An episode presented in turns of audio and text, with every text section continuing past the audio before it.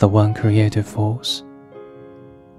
Spread love everywhere you go, first of all in your own house. Give love to your children, to your wife or husband, to a next door neighbor. Let no one ever come to you without leaving better and happier. Be the living expression of God's kindness. Kindness in your face, kindness in your eyes, kindness in your smile, kindness in a warm greeting. By Mother Teresa. A college professor had his sociology class go into the Baltimore slums to get case histories of 200 young boys. They were asked to write an evaluation of each boy's future. In every case, the students wrote, He hasn't got a chance.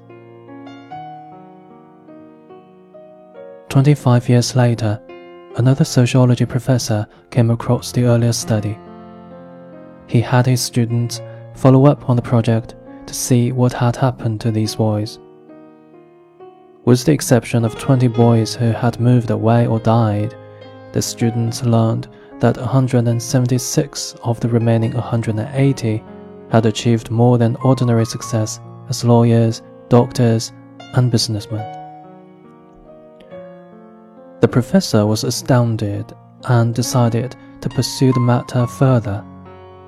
Fortunately, all the men were in the area and he was able to ask each one, How do you account for your success? In each case, the reply came with feeling. There was a teacher.